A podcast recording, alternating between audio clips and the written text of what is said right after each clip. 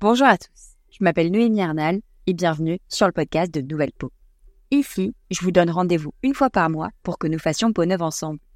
Vous êtes invités à rencontrer des personnes inspirantes qui viendront raconter à mon micro leur parcours de vie, leur choix de profession, leurs associations, mais aussi leur regard sur l'évolution des personnes qu'elles accompagnent. Nous découvrirons ensemble leurs combats, leurs conseils et leur vision de la beauté. Alors oui, nous parlerons de cosmétiques, de fabrication, de soins et d'économie circulaire, mais nous parlerons surtout d'estime de soi, d'accompagnement et de réinsertion pour une construction vers une nouvelle peau. Je souhaite une bonne écoute.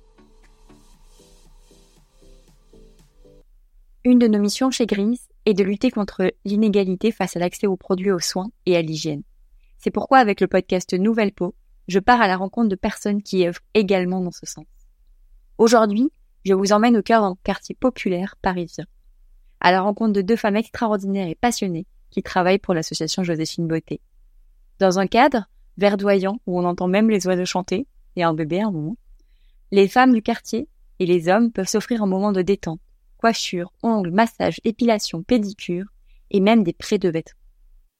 Quoi de mieux d'avoir que d'avoir passé une matinée là-bas et de voir rentrer ces hommes et ces femmes avec le sourire? C'est principalement là où on voit la force de la beauté et ses bienfaits. Mais c'est aussi une histoire un peu plus personnelle que j'avais envie de vous faire partager dans cet épisode, que ont traversé Lys et Alice.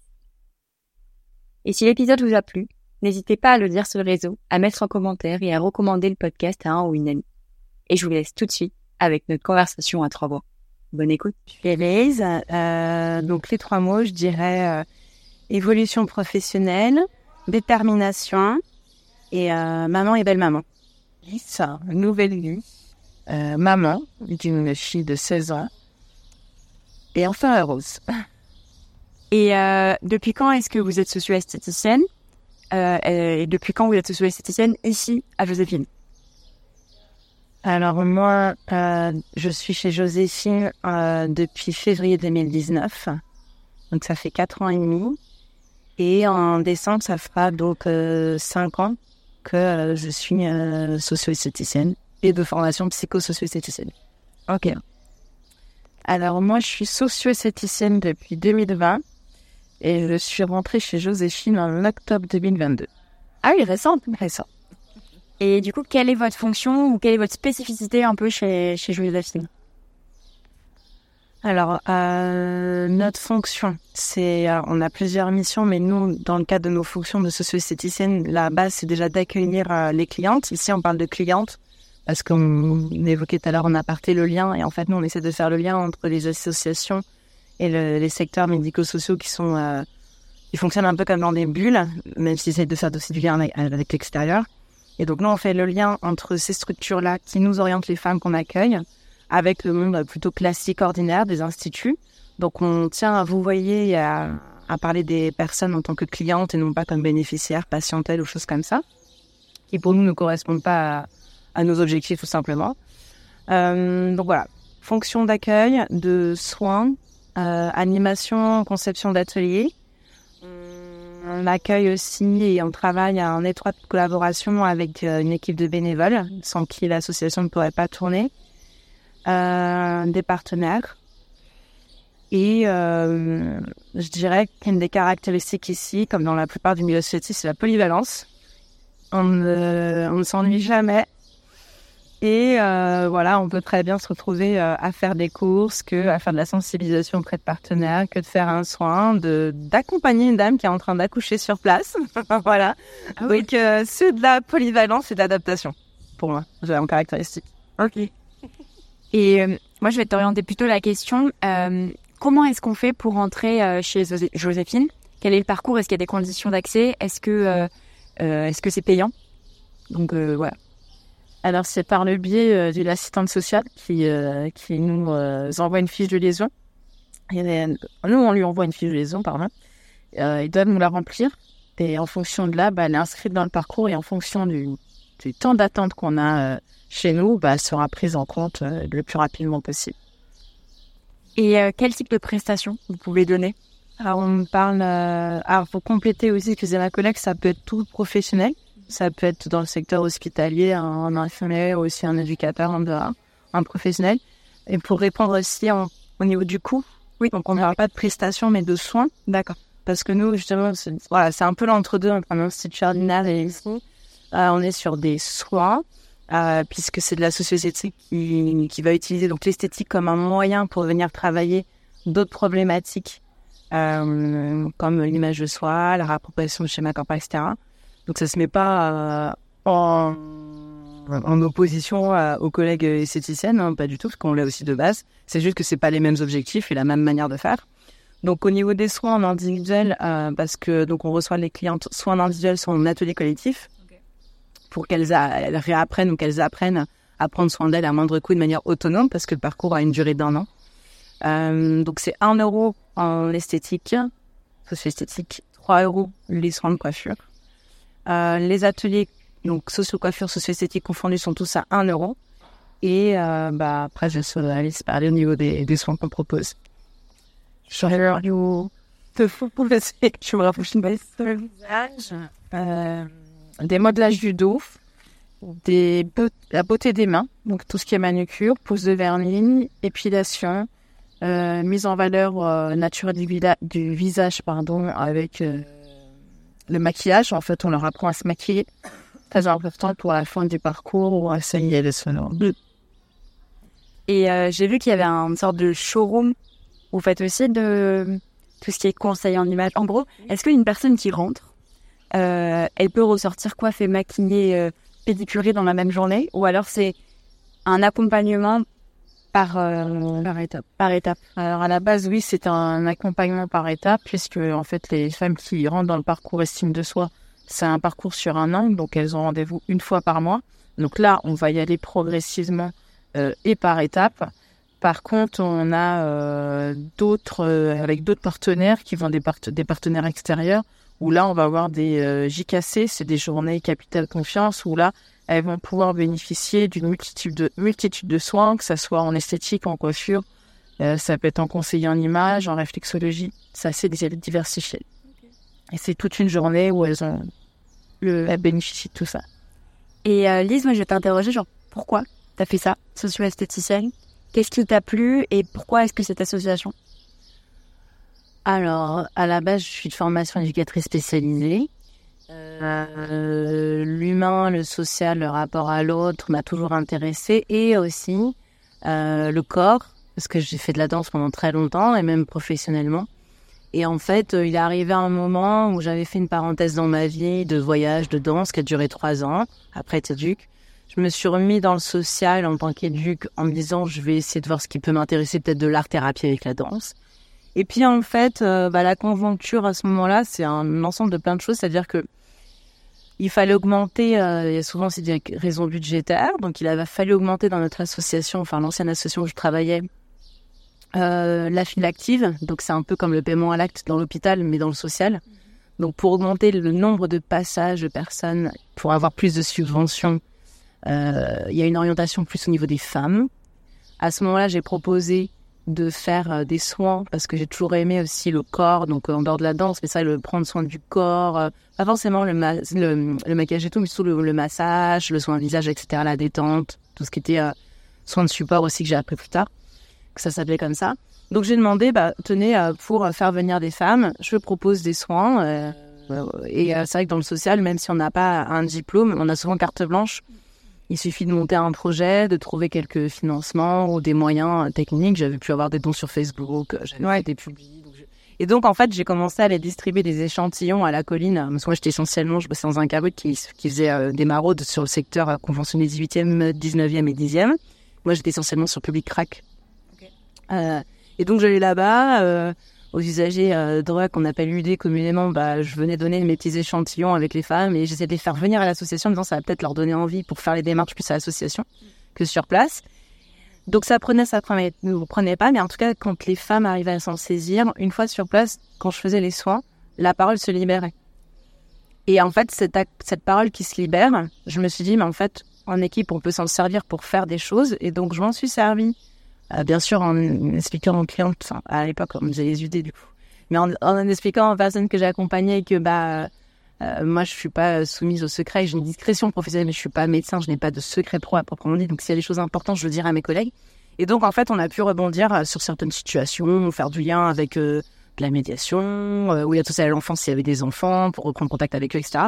Parce qu'en fait, elle me disait des choses qu'en rue, on n'arrivait pas à savoir. Et, et, donc, ça a fait un petit déclic dans ma tête, puisque huit ans auparavant, j'avais rencontré une socio-esthéticienne pour la cité Nathalie Bernard, formée au CODES il y a très longtemps.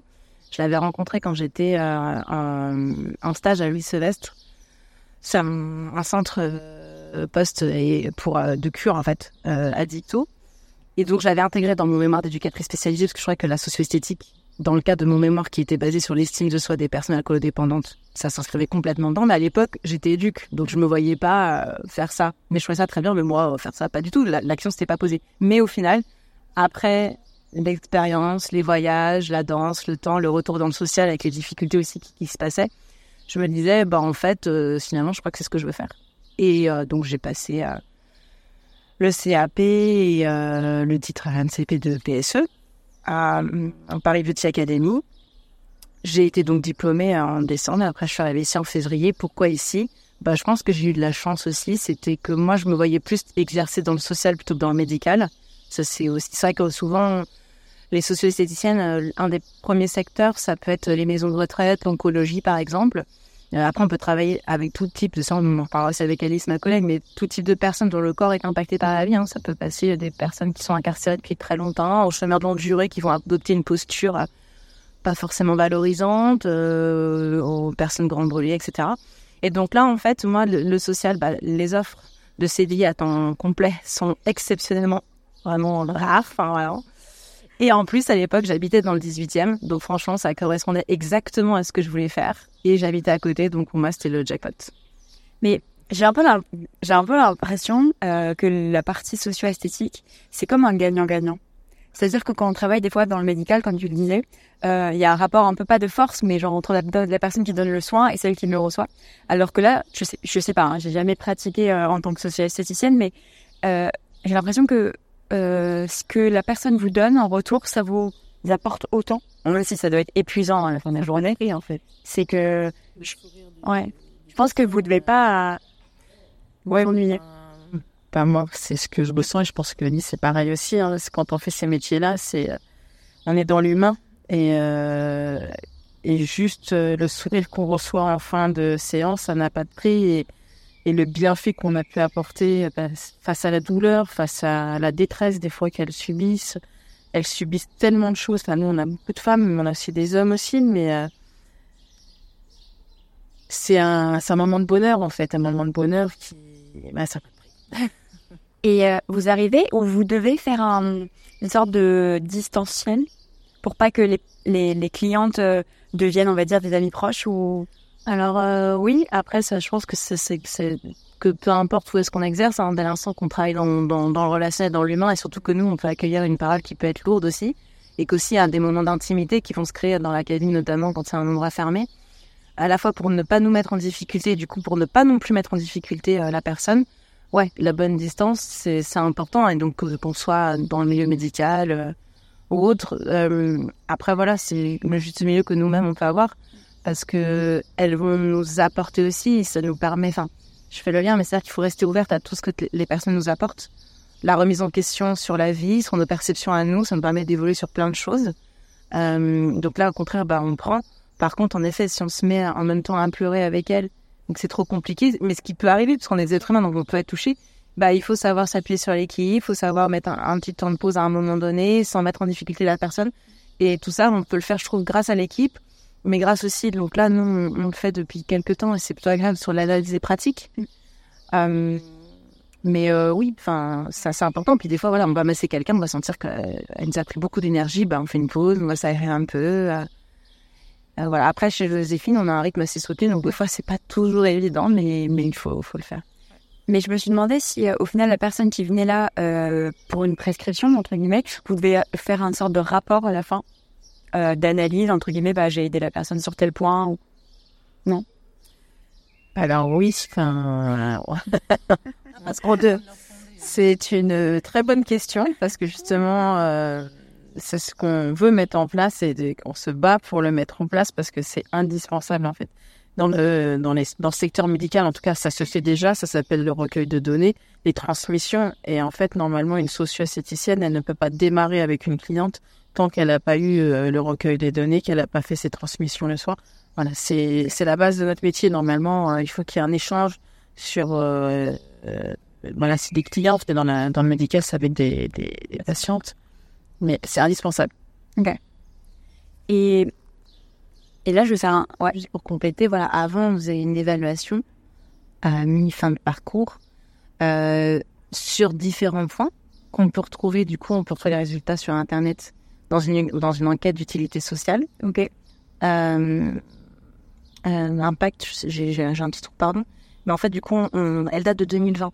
Et donc, c'est vrai que depuis, je rejoins ce que disait Alice, on a besoin à la fois de s'appuyer sur ces questionnaires euh, d'impact pour mesurer notre impact, notre action, bah aussi euh, pour nous, euh, pour toute l'équipe, pour donner du sens à nos actes. Et en même temps aussi, on est une association, donc ça permet de rendre compte aux financeurs que bah, les subventions servent bien à quelque chose.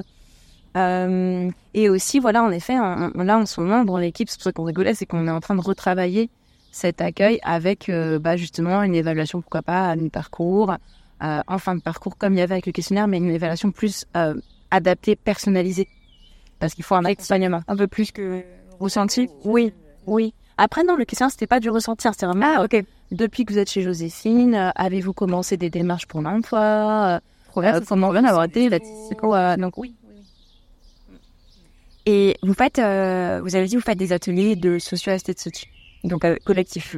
Et à ce moment-là, vous, les produits que vous utilisez, c'est parce que vous les avez achetés grâce à vos subventions, parce qu'on vous les a donnés. Comment ça marche?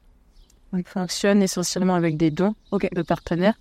Donc, euh, alors certains ateliers, on va fonctionner avec les, produits qu'on nous donne, hein.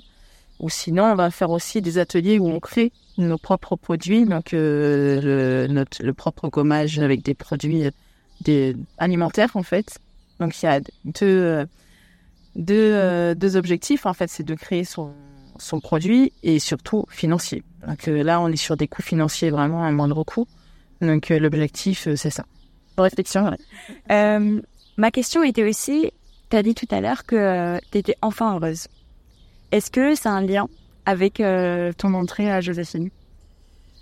Je dirais plutôt, oui, ça, ça en fait partie bien sûr, mais c'est surtout ce métier en fait qui pour moi a été une révélation et et oui, j'ai enfin trouvé la voix qui me convenait, la voix qui me faisait euh, de nouveau vivre. Euh, et des personnes chères à mon cœur qui ne sont plus là et euh, c'est grâce à eux si je suis là aujourd'hui. Et, en fait, j'ai l'impression de... en fait, j'ai fait moi ce métier-là parce que j'ai accompagné mon papa en fait dans le cancer pendant six ans et, et j'ai vu le bien que ça a fait à toutes ces personnes en fait parce que du coup j'ai voilà je l'ai fait sur mon père je l'ai fait en bénévolat euh, quand je, je déposais en chimio et tout ça. Et d'avoir vu cette transformation en fait. Parce que moi j'étais dans les, je suis dans l'esthétique depuis 25 ans en fait. Mais l'esthétique pure hein, et euh, ça n'a rien à voir en fait. Là on touche vraiment à l'humain à lui à la reconstruction euh, de la personne à lui faire oublier euh, ça peut être les douleurs physiques ou ça peut être les douleurs psychiques qui sont des fois plus dures. Et, et de voir cette, euh, le bien qu'on peut procurer à ces personnes-là, ben c'est, c'est magique en fait. C'est magique. Donc oui, nouvelle vie dans le sens, euh, ouais, je pense que ça me, ça m'apporte énormément. Et quel type de soins on peut faire à un homme, euh, donc, enfin, un service oncologique. Alors, oncologie, ce qui, est, ce qui fonctionne très bien, c'est les mains et les pieds parce que les terminaisons nerveuses sont très atteintes. Donc, c'est les premières, euh, les premières choses qu'on va proposer, c'est les mains. Déjà, le, un homme, le contact, ça va être beaucoup plus compliqué au début. Donc, on démarre toujours par les mains en douceur. Et après, bah, il va être friand parce qu'il va voir le bien que ça lui procure. Et après, on va pouvoir lui proposer le massage crânien, massage au niveau des cervicales, euh, plein de choses. Et en quoi tu peux dire que ça lui a fait du bien? Au-delà euh, du fait qu'il te le disait, est-ce qu'il euh, attendait ses rendez-vous? Est-ce que c'est lui qui était demandeur? Alors chez les hommes, en tout cas, oui, c'est très drôle hein, parce qu'au début, quand on arrive avec notre petit chariot, euh, c'est pas trop. Euh, ils se demandent c'est qui c'est là, c'est la femme de ménage parce qu'on a des blouses roses, hein, donc euh, c'est on n'est pas très reconnu hein, dans le milieu encore. Et euh, ils ont peur, ils ont peur et puis à leur ego, hein, enfin forcément c'est c'est ce n'est que pour les femmes. Et non.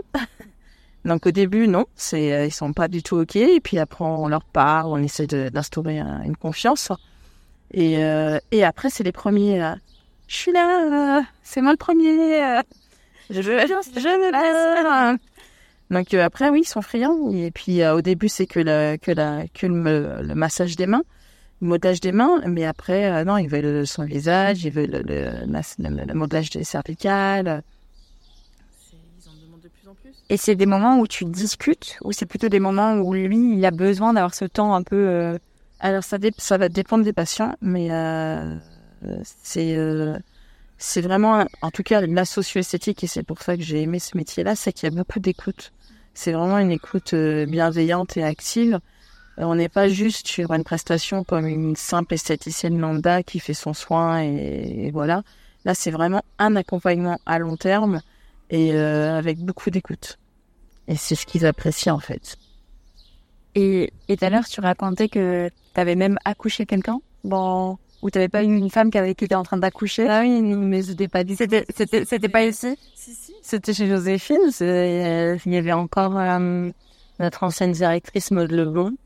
Euh, mais elle était pas enceinte, elle attendait. Et oui, bah, c'est pour n'importe où, mais il y a de nombreuses anecdotes chez Joséphine, mais celle-ci, c'est celle qui m'a le plus marqué. Mais c'est pas en pratique directe. T'en as, t'en as eu une anecdote à, à raconter, toi, euh, personnelle ou alors euh, sur ta pratique, euh, quelqu'un que t'a accompagné Parce qu'en fait, j'en avais plusieurs. C'est pas que j'en avais pas, c'est que j'en avais plusieurs, donc laquelle je peux raconter?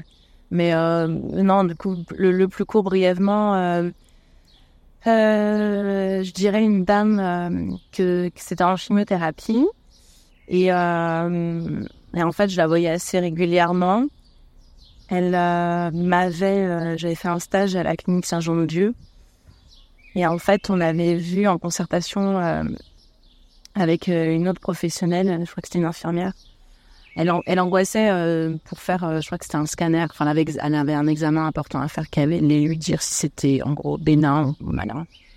Et donc elle, elle angoissait pas mal et on avait fait plusieurs, plusieurs rendez-vous sur de la respiration, euh, sur parce qu'en fait on a un petit peu de touche à tout. Bref, et donc on avait fait plusieurs rendez-vous qui allaient un peu crescendo sur le lâcher prise. Et euh, à la fin, bon, elle a fait son examen.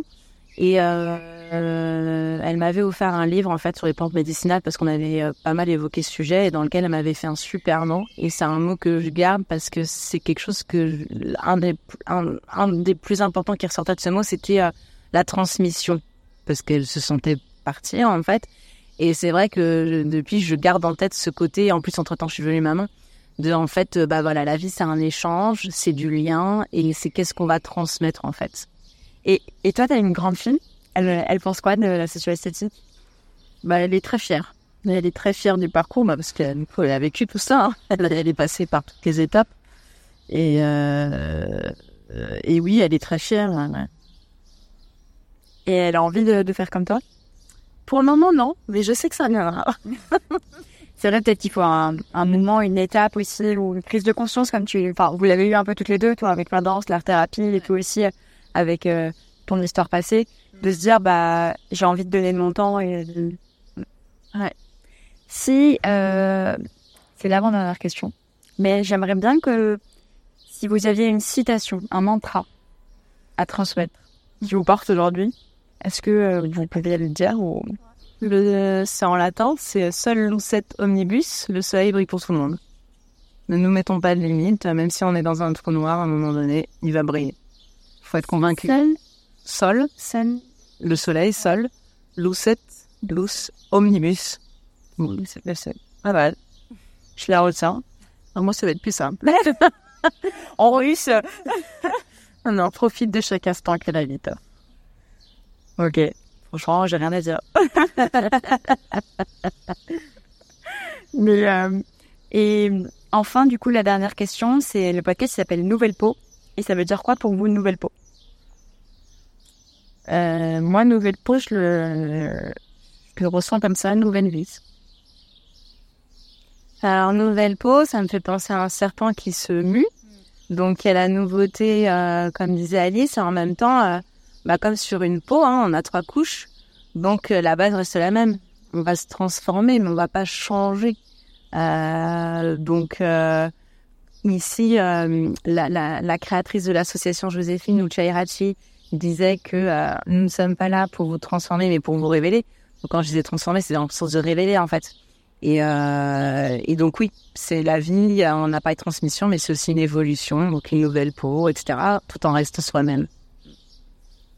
Trop cool. Est-ce que vous avez un truc à rajouter ici Ben, euh, moi, je vous remercie de mettre en lumière euh, ces métiers-là parce que on parle de métiers émergents, mais ça date comme des années 60. Après, il y a eu un développement différent, mais euh, malheureusement aussi depuis le Covid, les soins de support euh, sont un petit peu plus euh, mise en avant, mais euh, j'aimerais juste qu'il y ait un, une meilleure reconnaissance à la fois pour les salaires et la visibilité, mais surtout, pour moi, c'est un, enjeu sociétal, c'est-à-dire qu'au lieu de dépenser euh, son argent euh, pour des lobbies pharmaceutiques, euh, avec en plus des médicaments qui vont polluer nos eaux et je parle des eaux souterraines et, et notre corps en créant d'autres problèmes euh, type inflammation, bah, remboursons des soins euh, dits de support socio-esthétique, euh, acupuncture, réflexologie, sophro, etc., qui font un bien fou à tout le monde et même indirectement pour les lobbies pharmaceutiques, pour eux et leur famille.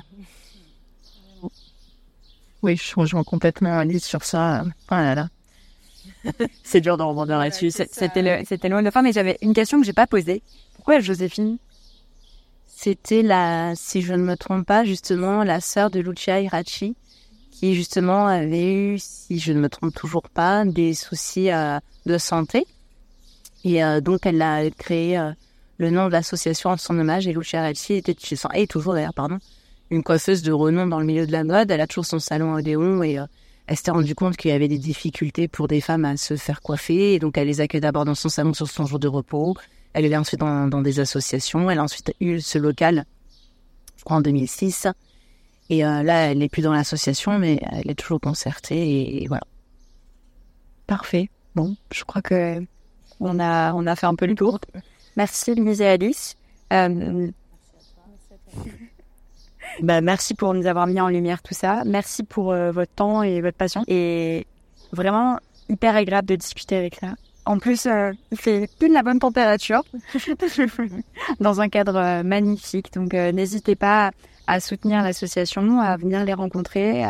et aussi, bah, pareil, si vous êtes une marque de cosmétiques, un fonds de subvention ou simplement vous voulez faire des dons, je suis sûre que je pourrais donner des liens pour rediriger vers, vers les associations en question cosmétiques cosmétiques, coiffure et, vêtements. Donc euh, je mettrai tout ça dans les barres d'infos et, et je vous dis à dans deux semaines pour un nouvel épisode de Nouvelle Peau. Merci.